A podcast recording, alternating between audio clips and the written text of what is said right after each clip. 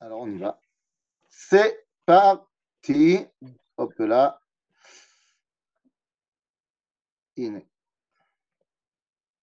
יופי. Tov, alors Boker Tov les Koulam, Boker Tov, et on revient dans notre étude sur l'histoire de la Kabbalah et on ne veut pas partir de la fin du 19e siècle. Euh, bah, bon, je vais vous dire, hein, plus on se rapproche de notre époque et plus euh, ça nous parle, puisque les choses euh, sont pratiquement des contemporains, les enseignants euh, de, cette Torah fantastique sont pratiquement des contemporains à ce niveau-là, et donc, eh bien, on, ne peut pas faire l'impasse de certains des géants. Alors, on avait parlé la dernière fois d'un des grands grands maîtres de la Chassidoute qui s'appelle Reb Tzadok Akohen Miloublin, et avant de partir sur les terres de Bagdad, puisque nous allons à, euh, à un moment donné quand même arriver à euh, Rabbi Yosef Chaim, et mi-Bagdad, eh bien aujourd'hui, on va pas encore arriver à Bagdad, puisqu'aujourd'hui, on va rester à Yerushalayim. Voilà, entre la Pologne et Bagdad, et bien à Jérusalem. Donc aujourd'hui, on reste à Yerushalayim et on va parler d'un personnage et d'une Torah, mamash Eretz israélienne, j'ai envie de dire. Une Torah Eretz israélite. Et, ça, c'est assez incroyable.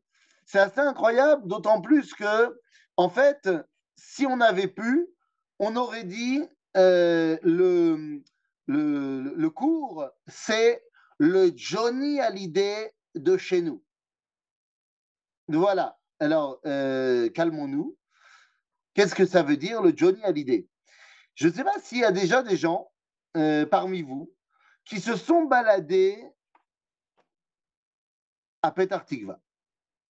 S'il y a des gens qui se sont baladés à Petar Tikva, eh bien, peut-être ont-ils, euh, je ne sais pas, peut-être qu'ils sont arrivés sur le Kikar Miyasdim de Petar Tikva, et à ce moment-là, eh bien, ils ont peut-être réussi à apercevoir une statue.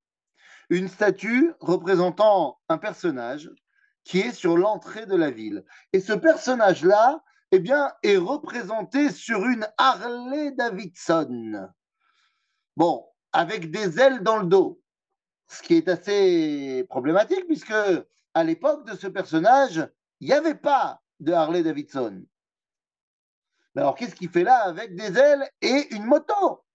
Qui est ce personnage? Personnage qui d'ailleurs sera mis en chanson par ni plus ni moins qu'un des, des maîtres de la chanson israélienne, j'ai nommé Harry Einstein. Eh bien, Harry Einstein, il va parler des cinq cavaliers guidés par notre personnage aujourd'hui. Et notre personnage aujourd'hui s'appelle Rabbi Yoel. Ah, tiens, comme quoi, euh, il n'y a pas de hasard. Il s'appelle Rabbi Yoel, mais pas Benaroche. Il s'appelle Rabbi Yoel Moshe Salomon. Rabbi Yoel Moïse Salomon. Alors là, les amis, on est parti pour une aventure absolument incroyable. Et ce qui est tout à fait incroyable dès le départ de notre étude ce matin, c'est que ces enseignements, tu vois, euh, vraiment, tu n'aurais pas pu faire une meilleure introduction, David, ces enseignements à Rabbi Yoel Moïse Salomon, eh bien, n'ont pas été mis par écrit. C'est-à-dire qu'il n'a écrit aucun bouquin. Il est une Torah de vie. À chaque fois qu'il va faire quelque chose dans sa vie, et vous allez voir quelle vie il a eue, à chaque fois, il explique ses actions par Torah, d'où ça lui vient, et à chaque fois qu'il explique, c'est Torah Tassod. Mais pourquoi D'où vient-il? Où est-ce qu'il a puisé sa Torah, Rabbi Yoel Moïse? Eh bien, Rabbi Yoel Moïse Salomon ne commence. Hmm?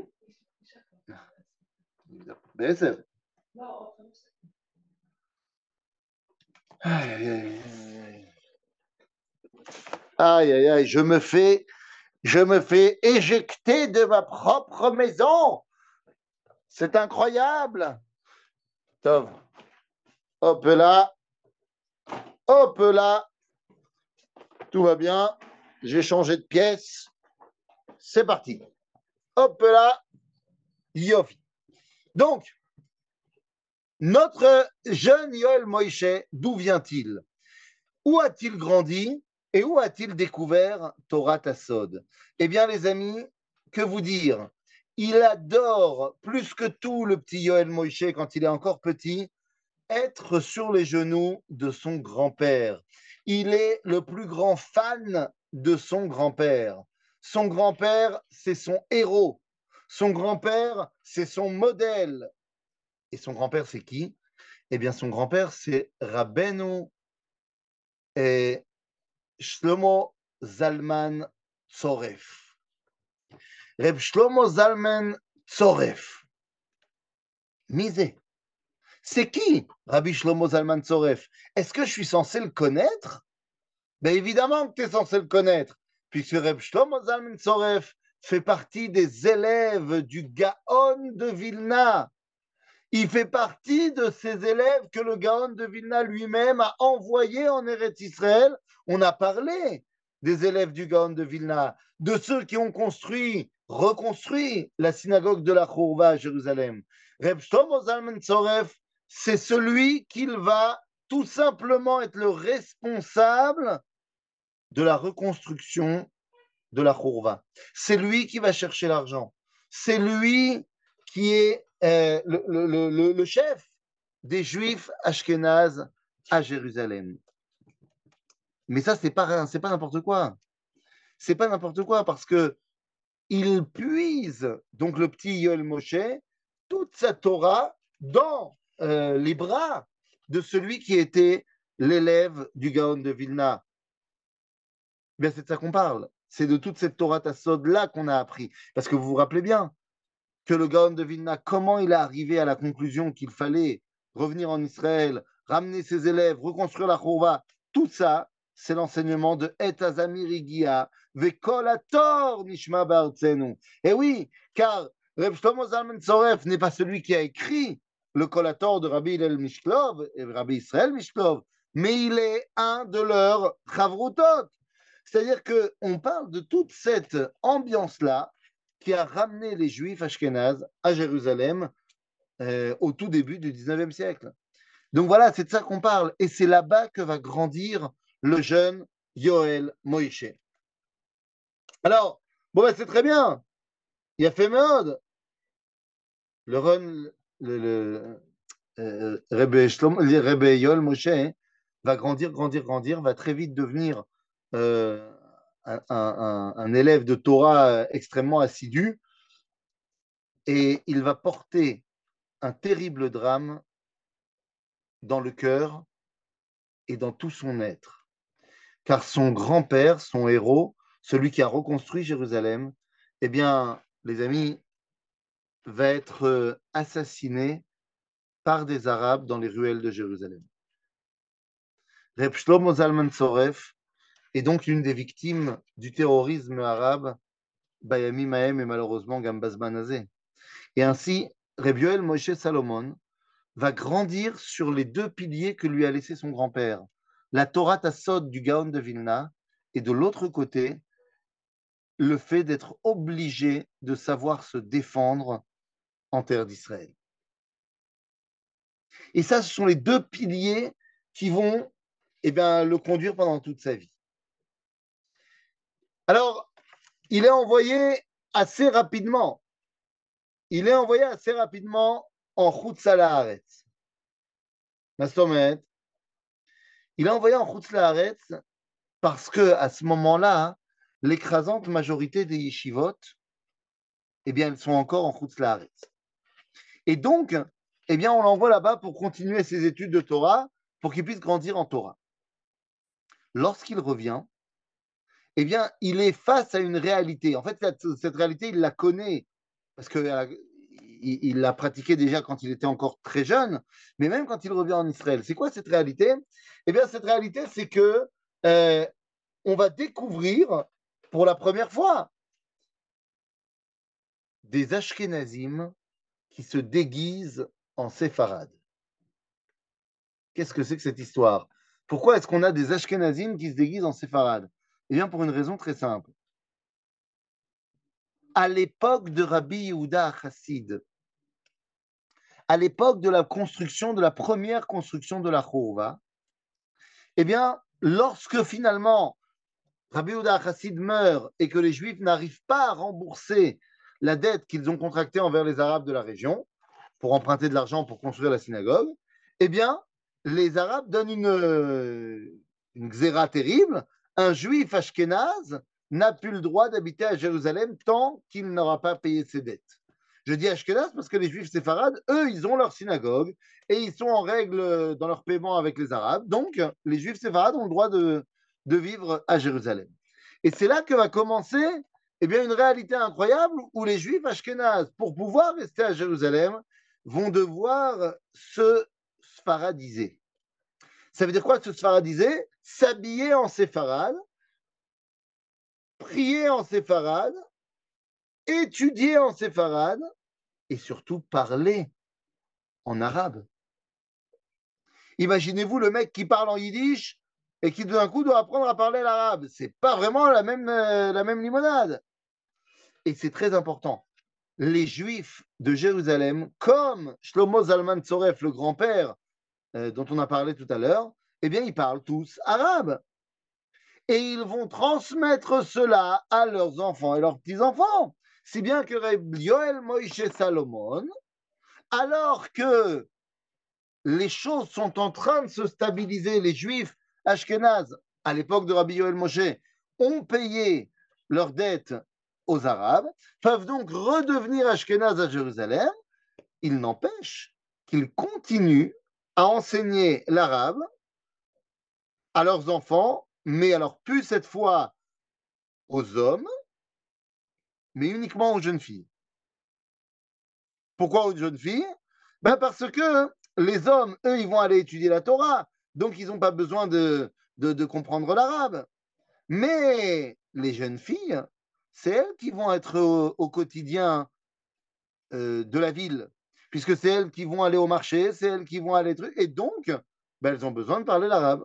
Résultat des courses, si Rabbi El Moïse, il comprend l'arabe, parce qu'il habite quand même dans une région où on parle arabe, mais c'est sa femme, beaucoup plus tard, qui sera une actrice fondamentale de l'histoire grâce à sa bilinguitude.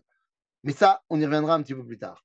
Bekitsour, donc notre Rabbi El Moïse Salomon est, va grandir dans cette réalité-là. Il grandit dans cette réalité-là. Et qu'on a besoin de reconstruire ici. C'est pas seulement la synagogue de la Khourba. Il faut reconstruire.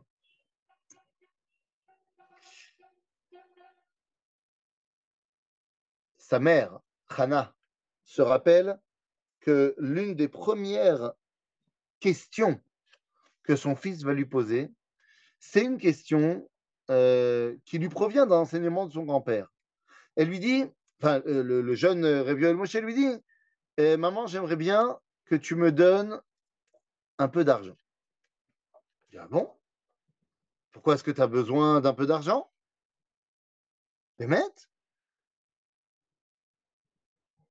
Et il demande d'acheter un morceau de papier et une mine de crayon. Oui, mais c'est des choses qui nous parlent tellement pas. Euh, acheter euh, du papier et un crayon. Ça me paraît tellement une, évidence. Il faut se rappeler qu'à l'époque, ce n'était pas forcément évident d'avoir ce genre de choses. Et donc, pourquoi est-ce qu'il achète ça?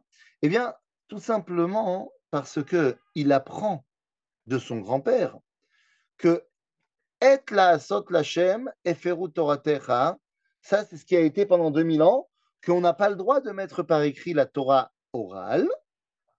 Torah orale, ça doit rester oral, Torah écrit, c'est écrit. Mais depuis Rabbi Yehuda Anassi et la Mishnah, eh bien, on a mis par écrit la Torah orale.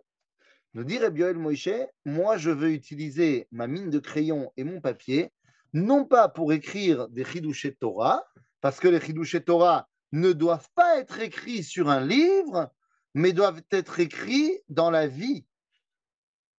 Et donc, ma mine de crayon et mon papier ne seront pas là pour écrire des livres, mais seront là pour écrire des tâches à accomplir. Mais vous vous rendez compte? On parle d'un gosse qui a 8 ans. J'ai appris que la Torah ne doit pas être mise par écrit, mais elle doit être vécue. Et donc, eh bien, je ne vais pas écrire des bouquins pour dire ce qu'il faut faire, je vais écrire ce qu'il faut faire. Et c'est dans cette ambiance-là que notre petit Yoel Moshe, donc on a dit, part étudier la Torah dans les chivotes en Europe. Et il grandit. Il grandit très rapidement, tout le monde reconnaît sa grandeur en Torah, et donc euh, bah, c'est tout naturellement que très vite, on lui demande de devenir rabbin de communauté. Velom et communautés. On lui a proposé beaucoup de communautés, et Rabbi Yoel Moïse n'accepte pas. Il n'accepte pas. Pourquoi n'accepte-t-il pas? Il répond toujours la même chose. Ani Ish Yerushalayim. Je suis un homme de Jérusalem. Je ne vais pas me devenir rabbin d'une autre communauté et certainement pas en route Donc il dit tout le temps qu'on lui propose euh, d'être le rabbin d'une communauté, il dit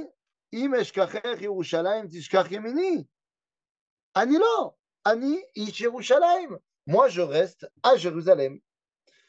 Alors, tu restes à Jérusalem, tu restes à Jérusalem. Alors, qu'est-ce que tu vas faire maintenant à Jérusalem eh bien, c'est quand même pas compliqué. Rabbi Yoel Moshe ne veut pas être un rabbin, mais il va être un dirigeant. On a dit, c'est sa Torah Tassod qui lui a écrit, qui lui a expliqué qu'il faut écrire les tâches à accomplir et non pas des et Torah. Et donc, il se met à écrire. Et qu'est-ce qu'il se met à écrire? Bah, Qu'est-ce qu'il faut faire? Eh bien, qu'est-ce qu'il faut faire? Bah, Il faut écrire ce qu'il faut faire. Lorsqu'il est en route Haaretz, il apprend donc la Torah, il devient rabbin, ce que tu veux, mais pas de communauté. Mais il comprend qu'il faut travailler. Ben oui, parce que vous vous rappelez que Torah Tassod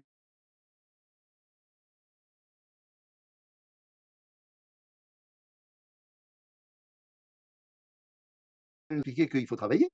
Tu peux pas être euh, en train de faire la panne. Excusez-moi.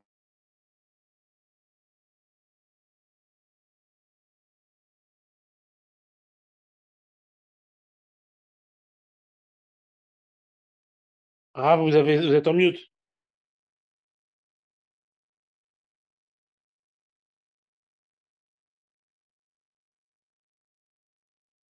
Attends.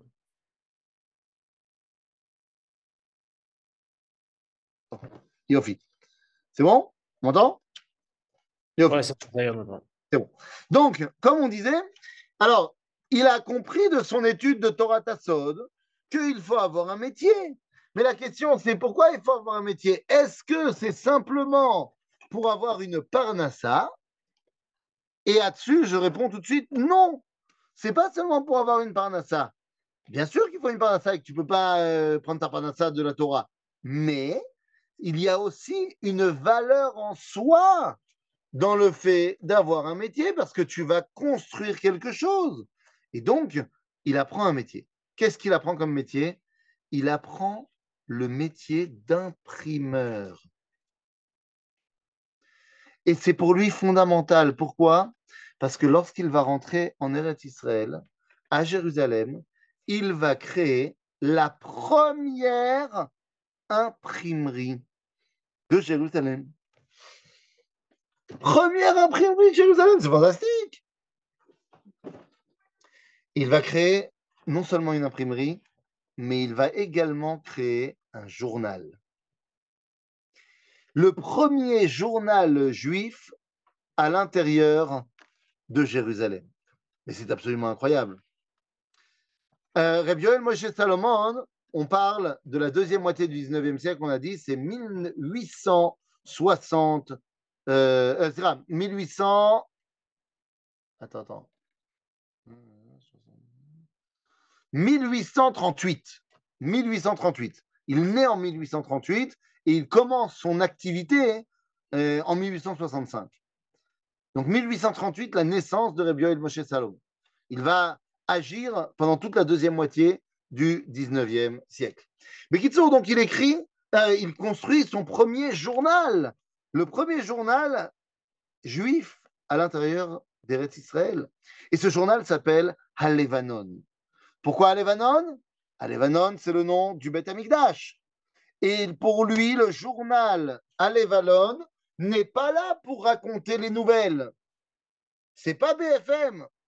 Halevanon, c'est un journal qui en fait est un livre de Torah.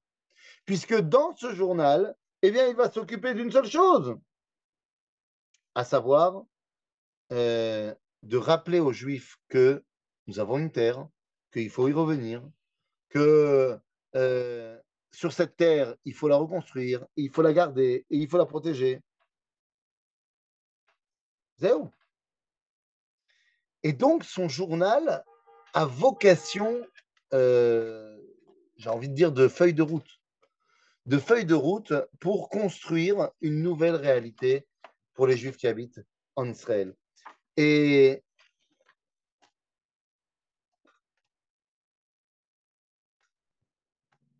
Ok. Il y a David qui a partagé un truc? Pas vu. J'ai pas vu. Non, alors Quoi qu'il en soit, euh, très bien.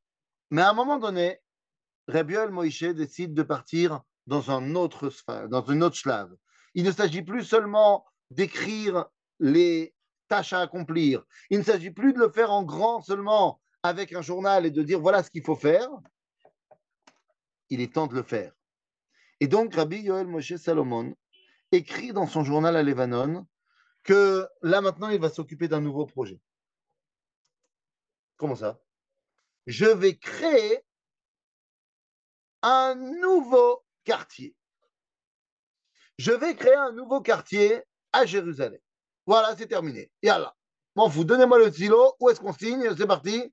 Je crée un nouveau quartier à Jérusalem. Comment ça, un nouveau quartier à Jérusalem? Mais, Enfin, mais, qu'est-ce que ça veut dire? De quel quartier tu es en train de parler? Eh bien, il va tout simplement créer en 1869. En 1869 eh bien, il va créer quelque chose d'absolument incroyable. Il crée un nouveau quartier à l'extérieur des murailles. À l'extérieur des murailles. Oui, messieurs, dames. Oui, on parle de la même réalité que Nachalat, euh, que euh, comment s'appelle, euh, que Yamin Moshe, Mishkenot Sha'ananim. En 1869, il va créer Nachalat Shiva. Vous connaissez cette rue à Jérusalem? Il y a des parapluies aujourd'hui. Il y a des parapluies de toutes les couleurs sur la rue. Nachalat Shiva. Incroyable. Nachalat Shiva est la troisième shruna, le troisième quartier à l'extérieur des murailles, après Mishkenot Shananim et Machane Israël. Incroyable. Moshe Shalom. Pourquoi ça s'appelle Nachalat Shiva? Eh bien, parce que ils sont sept familles à se cotiser pour acheter cette région-là. Je veux bien que vous, vous rappelez-vous, il n'y a pas la Jérusalem d'aujourd'hui. Il y a la vieille ville, et puis c'est tout. Il y a le quartier de Mishkan Chananim en face de la vieille ville, et puis c'est tout. Et donc, en fait, ce nouveau quartier va être adjacent à Mishkan Chananim pour continuer à faire la jonction avec la vieille ville. Et dans ce quartier de Nachalat Shiva, pourquoi est-ce que je le mets au nom de Reb Yoel Moshe alors qu'ils sont sept? Eh bien, pour une raison très simple. Il est le seul à rester dormir là-bas la nuit. Alors que tous les autres sont la journée là-bas, mais pendant la nuit, ils retournent dormir à l'intérieur des murailles de la vieille ville. Et donc, ça ne laisse pas véritablement la possibilité de devenir vraiment, euh, de devenir vraiment un, un, endroit, quoi. Un endroit de vie. Si tu dors pas là-bas, ce n'est pas un endroit de vie. Bon. Donc, lui, il va habiter là-bas. Et il y a une question quand même qui se pose les Ottomans, ils vendent comme ça des territoires à des juifs? Quand tu t'appelles le baron de Rothschild et que tu fais un méga chèque, ça va.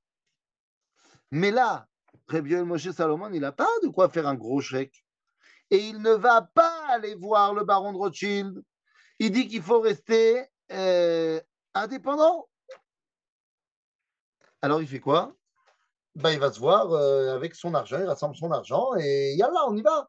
Sauf que là, il est évident que les musulmans ottomans ne peuvent pas vendre à des juifs, c'est interdit. Et c'est là qu'arrive sa femme. Vous vous rappelez de sa femme? Eh bien, sa femme, Arabiel Moïse, eh bien, comme je vous l'ai dit, elle parle très bien l'arabe, avec sans aucun, accent. Résultat des courses, eh bien, à chaque fois que Rabbi El Moshe veut acheter quelque chose, ça va commencer là, mais ça continuera après, eh bien, il va tout simplement envoyer sa femme, habillée en arabe, qui va parler en arabe, disant qu'elle représente un riche musulman. Et c'est comme ça que les Ottomans vont lui vendre à elle les terres. Et résultat des courses, bah, El Moshe, il en profite derrière. Voilà ce qu'on s'appelle un travail de couple. Bon, bah, très bien, c'est bien tout ça. Mais ça ne suffira pas. Comment ça, ça ne suffira pas? Ça ne suffira pas. Faire un nouveau quartier à Jérusalem, c'est bien. Mais si on veut véritablement mettre en pratique la Torah Tassod, c'est-à-dire la résurrection du peuple juif en terre d'Israël, nous ne pouvons pas nous contenter euh, d'une petite euh, d'un petit quartier. Nous devons voir les choses en grand. Ok. Ça veut dire quoi voir les choses en grand? Tant que nous vivons à Jérusalem, nous vivons de ce qu'on appelle Kaspe Achaluka c'est-à-dire l'argent qui vient des communautés de Khutzlaret et qui est réparti entre les différents pays, entre les différentes euh, villes, enfin entre oui, entre les différentes villes de Hare Kodesh, entre Hebron, Tzfat, Yerushalayim, qui sont les villes qui euh, bah, voilà, euh, reçoivent l'argent des différentes communautés de Khutzlaret. Nous dit Rabbi Moshe Salomon, si on veut que ça marche et que la résurrection du peuple juif soit quelque chose de sérieux, nous ne pouvons plus vivre uniquement sur les Kispe Achaluka. Euh, je veux bien, mais alors on fait comment? Eh bien, il faut être capable de devenir un village agricole. Et donc, en, en devenant un village agricole, eh bien, on aura notre propre agriculture. Et donc, eh bien, ayant notre propre agriculture, nous pourrons enfin être autosuffisants et indépendant. Alors on y va. Alors c'est parti. Ah, on va acheter un territoire. On va acheter un terrain et c'est parti. C'est quoi le terrain qu'on va acheter? Eh bien, Rébiol Moïse, il veut réaliser la prophétie. Comment ça la prophétie? Quelle prophétie? Il veut réaliser la prophétie de la reconstruction de la vallée maudite. Mazé à vallée maudite. Eh bien, la vallée maudite, il la connaît. C'est qui? Eh bien, c'est d'après euh, ce qui est marqué dans simplement dans le Tanar, quoi. Qu'il y a un endroit qui s'appelle Emek Yericho. Et Emek Yericho, la vallée de Yericho, eh bien, Yericho a été maudit à cause de l'action de Riel Beta Eli. Et donc, eh bien, cette euh, ville de Yericho, et la malédiction. Mais Rabbi Yoel Moshe veut transformer ça, car il nous dit dans le verset que on va aller mi emek achor le petach tikva, que de cette vallée maudite, eh bien, sera le l'ouverture de l'espoir. Et donc, il décide d'acheter les terrains qui sont adjacents à Jéricho pour construire là-bas sa ville. Bon, ça marche pas. je préfère te le dire tout de suite, ça ne marchera pas. Pourquoi ça ne marchera pas? Eh bien, tout simplement parce que avec les Arabes de Jéricho, c'est pas possible. Bon, ben, Kitsour, alors qu'est-ce qu'on fait? Eh bien, on va acheter un autre terrain. Pas de problème. Quel est le seul terrain qu'ils arrivent à acheter avec l'argent qu'ils ont ramassé? Eh bien, ça ne sera pas Jéricho, mais ça sera un terrain qui, comment vous dire, c'est un énorme marécage. C'est un énorme marécage avec la malaria, avec personne aux alentours. Les Arabes de la région n'habitent pas là-bas parce que tout le monde sait que bien qu'il y ait de l'eau, il y a l'eau du Yarkon, mais elle est complètement contaminée, impossible de la boire, impossible de l'utiliser en agriculture. Bekitsour, tu ne peux pas vivre là-bas. Et comme tu ne peux pas vivre là-bas, eh bien, eh, les Arabes n'ont aucun problème à s'en débarrasser. Et Rabbi Moshe Salomon, il n'est pas tout seul. Il n'est pas tout seul avec des copains. Il va réussir à se dire, bon, nous on y va, nous on achète. Nous on achète parce que la réussite de la résolution nationale passe par la résurrection euh, agricole. Donc on va y arriver, c'est tout. On va y arriver et on ne va pas se laisser abattre. Et donc ils achètent une petite région à côté du Yarkon. Et c'est parti. Le problème, c'est que c'est parti, c'est parti. Euh, lorsque il se balade en cheval dans la région, tous les Arabes qu'il rencontre lui disent, mais enfin, même nous, on a abandonné l'idée de venir faire quelque chose ici. Ça ne marchera pas. Il n'y a rien qui va pousser ici. Rabbi Moshe ne s'arrête pas et il ne fait que citer le Zohar et il ne fait que citer les versets de la Torah où il explique que ça va, oui, marcher. C'est tout ça va marcher. Et les Arabes commencent à voir dans ce personnage-là un personnage extrêmement dangereux parce que il est en train, par son charisme et par son, sa Torah, eh bien, d'avancer de, sans, sans se poser de questions. Et donc, lorsqu'ils achètent le terrain, les Arabes leur vendent parce qu'ils sont certains que rien ne va marcher. Eh bien, nos cinq amis nos cinq amis, parce qu'il n'est pas tout seul, Rabbi Yoel Moshe Salomon, il est avec d'autres amis. Il est par exemple avec David Gutman, Rabbi Yoshua et, et Stamperfer, Rabbi Zerar Branet. Alors, tous ensemble, ils vont à cet endroit-là qu'ils viennent d'acheter et ils demandent euh, l'aide d'un monsieur qui s'appelle le docteur Mazaraki. Le docteur Mazaraki, il est le spécialiste en Israël pour tout ce qui est euh, les maladies infectieuses. cest à dire quel rapport? Bah, Il dit voilà, il y a la malaria ici, il y a peut-être d'autres trucs. Euh, on veut demander l'avis d'un professionnel de santé de savoir est-ce que c'est faisable de faire un village ici. Le docteur Mazaraki va passer une journée entière avec eux. Une journée entière avec eux. Mais pas quoi vous dire. Je ne sais pas quoi vous dire. Nous sommes en 1878, Rabotaille. 1878. Je parle donc de quatre ans avant 1882 et les premières aliotes. Avant la réussite de Maskeret Batia, de Rishon Lezion, de euh, Zichron Yaakov. Là, là, là, on est avant tout ça avant les épopées du baron, nous avons un homme qui s'appelle Bioel Moshe Salomon, avec ses copains, ses quatre autres copains, on les appelle les cinq cavaliers. Et avec ce docteur Mazaraki, il passe la journée dans cette région-là qu'ils viennent d'acheter. Et à la fin de la journée, le docteur Mazaraki va monter sur un petit, euh, une petite euh, bâtisse en ruine et il regarde le ciel. Il regarde le ciel pendant plusieurs minutes sans s'arrêter.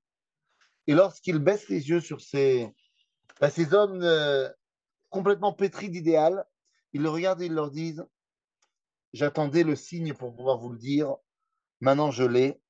Je suis désolé de vous apprendre cela. Ça ne marchera pas. Je dis Mais comment ça?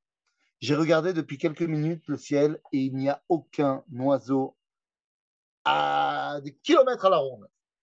Et ça, s'il n'y a pas d'oiseau, ça veut dire qu'il n'y a pas de vie et s'il n'y a pas de vie, ça veut dire que vous n'arriverez pas à survivre ici.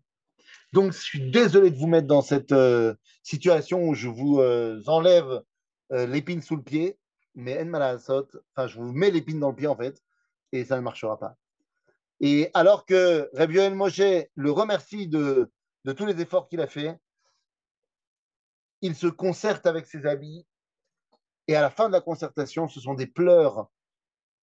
On entend des cinq personnages le docteur Mazaraki leur dit Je suis désolé de vous avoir mis dans cet état-là.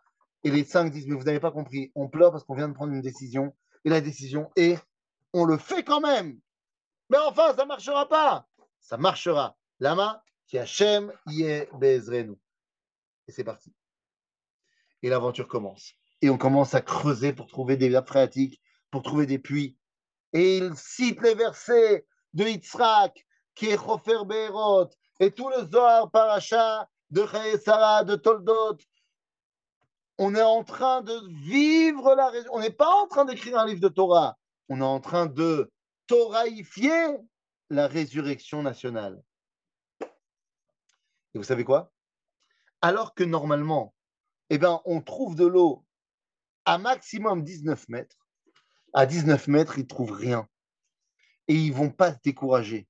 Et ils vont continuer à creuser jusqu'à 31 euh, mètres, voire 32. Et c'est là-bas qu'ils vont trouver de l'eau.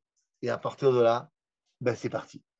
L'eau commence à couler dans cette nouvelle euh, Moshava, et ça y est, on peut enfin commencer à faire le premier sillon dans la terre pour pouvoir commencer l'agriculture de ce qui va devenir eh, maman la maman de toutes les implantations, Petar Tikva. C'est fou. Et ça marche. Et ça marche. Petar Tikva aujourd'hui est la quatrième plus grande ville d'Israël. Incroyable. Au moment où ça marche, eh bien, euh, ben évidemment, puisque ça marche, il y a des, y a des, des, des, des rageux, des gens qui ne sont pas contents. Et c'est qui ces gens qui ne sont pas contents? Ben, Les Arabes de la région. Comment ça, les Juifs, ils ont réussi? Et ils essayent de venir leur prendre leur terre. Et c'est là que Rabbi El Moshe, encore une fois, sort ses psukim de son chapeau, mais aussi des bouts de bois, des gourdins, des fusils. Et ils sont prêts à se défendre pour défendre leur nouvelle ville, pour défendre Petar Tikva. Et les Arabes comprennent qu'il ne faut pas les chercher, cela. Faut pas les chauffer. Donc, puisqu'il faut pas les chauffer au niveau euh, euh, attaque euh, en, bande, en bande organisée, parce qu'ils sont fous, les hommes de Rabbi El Moshe, et ils tapent sur tout ce qui bouge. Alors on va les attaquer sur un, niveau plus diplomatique. Et en fait, on va tout simplement venir dire que les Juifs ont pris des territoires illégalement et donc il euh, bah, faut les expulser de là. Oh, tu as essayé d'expulser Rabbi Yoel Moshe Salomon, mais je crois que tu n'as pas bien compris. Comment ça, je n'ai pas bien compris? J'ai très bien compris. Ah non, tu n'as pas bien compris. Tu veux m'expulser Pas de problème. Rabbi Moshe s'en va. Il s'en va voir un consul. Le consul d'Allemagne, pour être exact. De Prusse. Pourquoi? Eh bien, parce que Rabbi Moshe Salomon, de par sa naissance, il est citoyen allemand. Eh ouais et donc, il vient voir le consul de Bruxelles, lui dit, le consul d'Allemagne, il lui dit, on essaye de déraciner des citoyens allemands de leur maison en Terre Sainte, vous imaginez?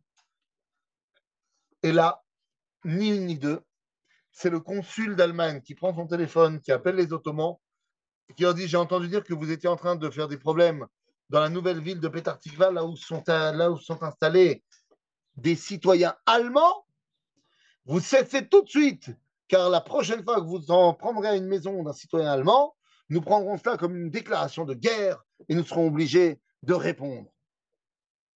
Ouais, ça fait longtemps que les goïms ne parlent plus comme ça avec nous. Hein. Mais Bekitsour, c'est ce qui se passe ça marche. Ça marche, ça marche, ça marche.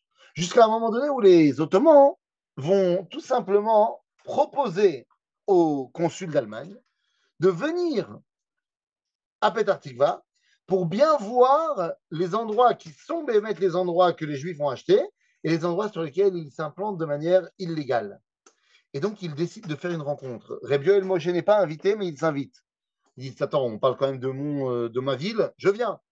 Seulement, il donne un rendez-vous, les Ottomans donnent un rendez-vous assez loin. Et au point de rendez-vous assez loin, il y avait des chevaux. Et donc, on monte sur les chevaux qui sont censés nous amener à Petartikva. Le problème, c'est que le cheval qui était donné Rabbi Yoel Moshe Salomon est un cheval fou. Et donc, il n'arrive pas à le dompter, il part dans tous les sens. Et les autres partent pour faire le tour de- du terrain, pour voir là où ce sont les maisons juives et là où c'est pas. Et si Rabbi Yoel Moshe n'est pas là, ils vont essayer de les entuber. Donc, qu'est-ce qu'il fait? Il se met à courir derrière eux. Mais c'est des kilomètres et des kilomètres. Il n'arrivera pas à courir jusqu'au bout. Mais, Rabbi Yoel Moshe crie dans sa course.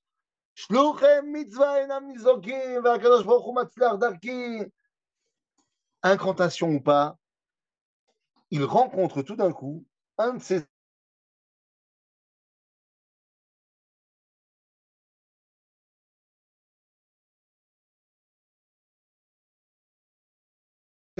qui faisait le tour du domaine à cheval. Et donc il lui dit J'ai besoin de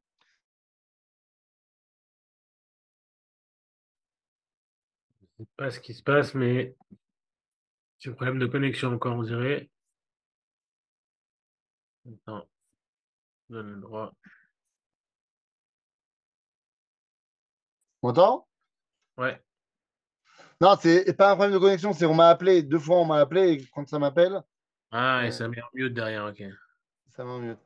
Euh, euh, Bekitsour. Donc, euh, finalement, il retrouve le groupe et il réussit à, montrer le territoire qui est le territoire acheté comme, euh, comme il se faut en bonne et due forme. Bekitsour, vous, vous comprenez que Rabbi Moshe Salomon, avec sa Torah Tassod, mais concrète, il va construire la maman de toutes les Moshavot. Après avoir construit le quartier de Nachalat Shiva, il construit Petar Tikva. Et une fois qu'il a commencé à faire tout ça, eh bien, il est envoyé par les rabbins d'Eretz Israël, comme son père avant lui, en tant que Shadar. Mazé Shadar, eh bien, Shlucha de Rabbanan, il est envoyé en Chutz pour récupérer de l'argent pour Eretz Israël. Et il y va. Et il dit Leman Yerushalayim lo eshkot. Il est toujours un, homme de Jérusalem, bien que maintenant il a construit Petar Tikva. Et il se balade dans toute l'Europe. Il se balade dans toute l'Europe, puis à un moment donné, ces, ces voyages de communauté en communauté l'amènent dans une ville, la ville de Bioïsk. Pas mal. La ville de Bioïsk, en Lituanie. En fait, il n'arrive pas là-bas parce que il y a des grands riches qui vont pouvoir l'aider, mais il arrive là-bas parce que on lui a raconté que là-bas à Bioïsk, il y avait un rabbin très particulier qui n'existe nulle part ailleurs. Il est jeune, mais il y a quelque chose avec ce rabbin-là. Et on lui dit, il faut que tu le rencontres. Vous allez certainement très bien vous entendre. Et donc, Rabbi Yoel Moshe Salomon va à Bioïsk et il se présente comme étant Shadar d'Eretz Israël. Et à ce moment-là, il demande l'hospitalité du rabbin et il va vivre chez lui pendant trois mois.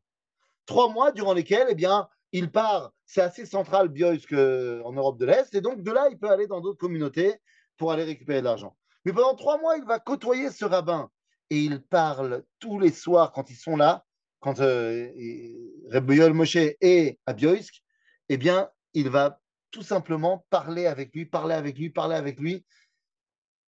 Et il se prend d'amour pour ce, ce rabbin-là. J'ai plus que de l'amitié. Il est fan de lui et il est persuadé qu'il est la réponse que toute la terre d'Israël attend.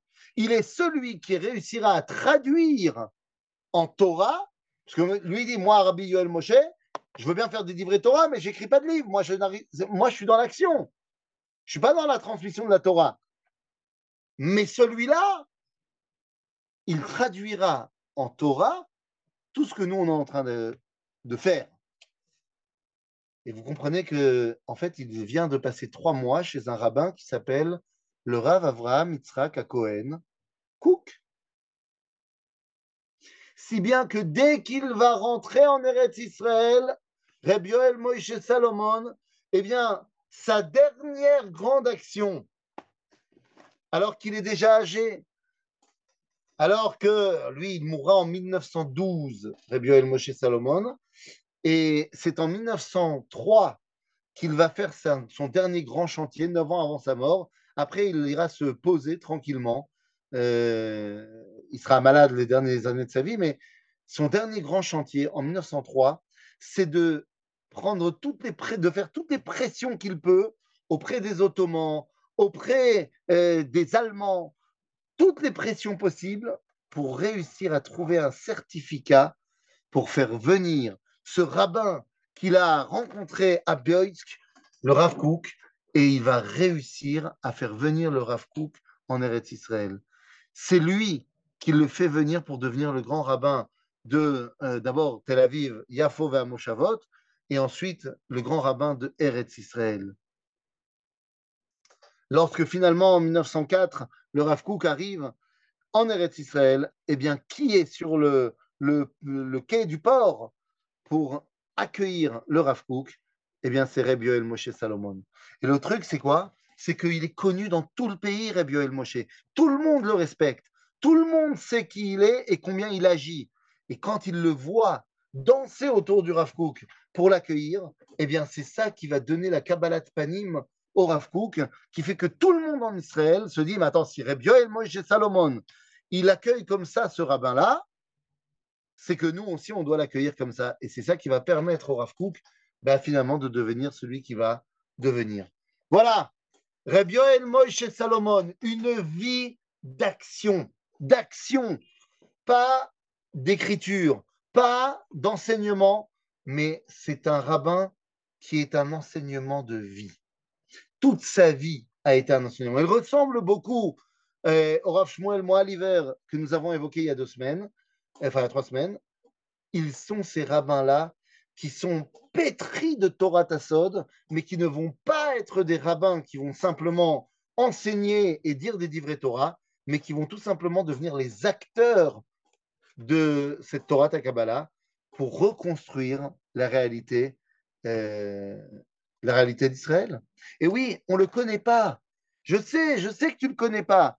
Et, c'est pour ça que je vous invite vraiment à, aller voir, euh, à aller voir sur, euh, sur Google les photos qu'on te met. Si tu marques Rabbi Yoel Moshe Salomon, tu vas voir la statue de Rabbi Yoel Moshe à l'entrée de Petar Si tu marques sur YouTube Rabbi Yoel Moshe Salomon, tu vas avoir tout de suite la chanson de Harry Einstein sur les cinq cavaliers et Yoel Moshe Salomon. Les amis, c'est de ça qu'on parle. Alors pourquoi est-ce qu'il s'appelle Salomon? On a dit son grand-père s'appelle Reb Shlomo Zalman Tzoref. Après, il ne s'appelle pas Tzoref. Eh bien, simplement parce que il se revendique comme étant le fils de son père, qui lui-même était le fils de son grand-père, et donc il décide de prendre le nom de leur grand-père. Shlomo, Salomon, Salomon. Comment Salomon Vous êtes juif? Eh bien, les amis, voilà la vie d'action de Rabbi Yoel Moshe Salomon. Bezrat Hashem, la semaine prochaine, on traversera euh, le, désert pour arriver jusqu'aux rives de Bagdad pour parler de Rabbi Yosef à Ben Ishraï. Bezrat Hashem Bineder, la semaine prochaine. Voilà, s'il y a des questions,